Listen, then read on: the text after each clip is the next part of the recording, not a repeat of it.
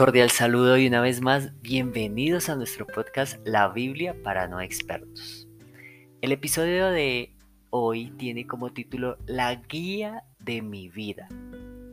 Y esto está en el libro de Hebreos, en el capítulo 8, en el versículo 10, y dice, por eso, este será mi nuevo pacto con el pueblo de Israel. Haré que mis enseñanzas las aprendan de memoria y que sean la guía de su vida. Yo seré su Dios y ellos serán mi pueblo. Les juro que así será.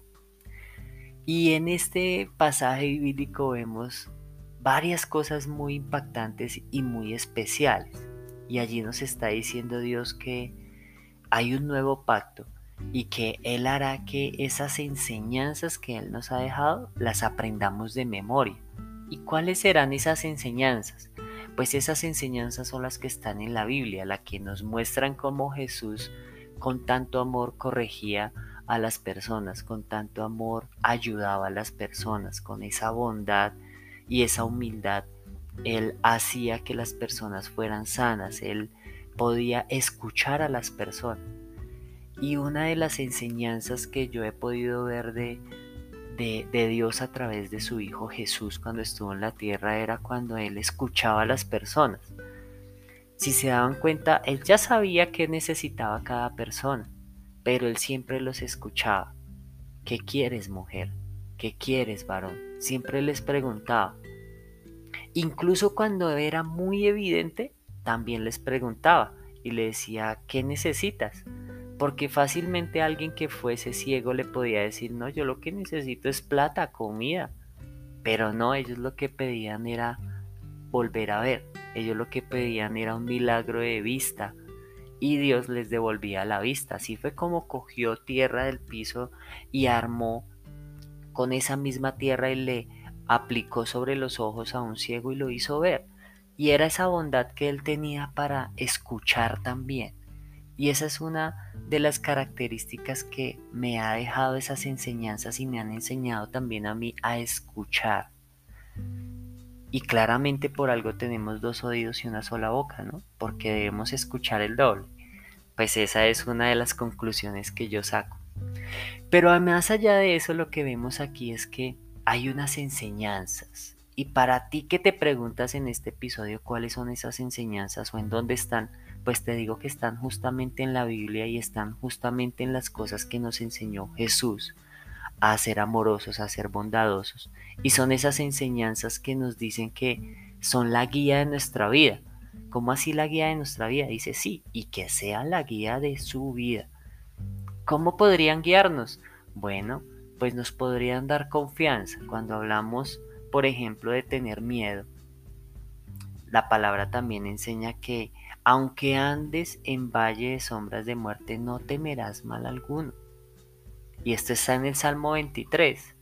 Y ahí nos enseña que debemos tener confianza en Dios porque ahí dice, no temeré mal alguno. A nada. No dice, no temerás mal de X o Y circunstancia. No, dice, no temerás mal alguno. O sea, cualquier cosa. Y aquí también vemos que dice que yo seré su Dios ¿quién será mi Dios? El Dios, o sea, tenemos un Dios. Y nosotros seremos su pueblo, dice, y ellos serán mi pueblo. Esta es una versión de la Biblia que se llama traducción al lenguaje actual, que es una traducción que nos ayuda a entender las cosas, porque pues es un lenguaje de la actualidad. Pero en este episodio quiero que hagamos otra versión que va a ser la versión al lenguaje de Andrés, al lenguaje de Paola, al lenguaje de María B, de María E, al lenguaje de Aleja, al lenguaje de Umbe. Y entonces aquí dice, y quiero que ese lenguaje lo leas de esta manera. Por eso, este será el nuevo pacto conmigo, tuyo, tuyo Andrés, tuyo Aleja, tuyo Camilo, tuyo Mike hará que sus enseñanzas las aprenda yo de memoria y que sean la guía de mi vida. Él será mi Dios y yo seré su pueblo. Así será.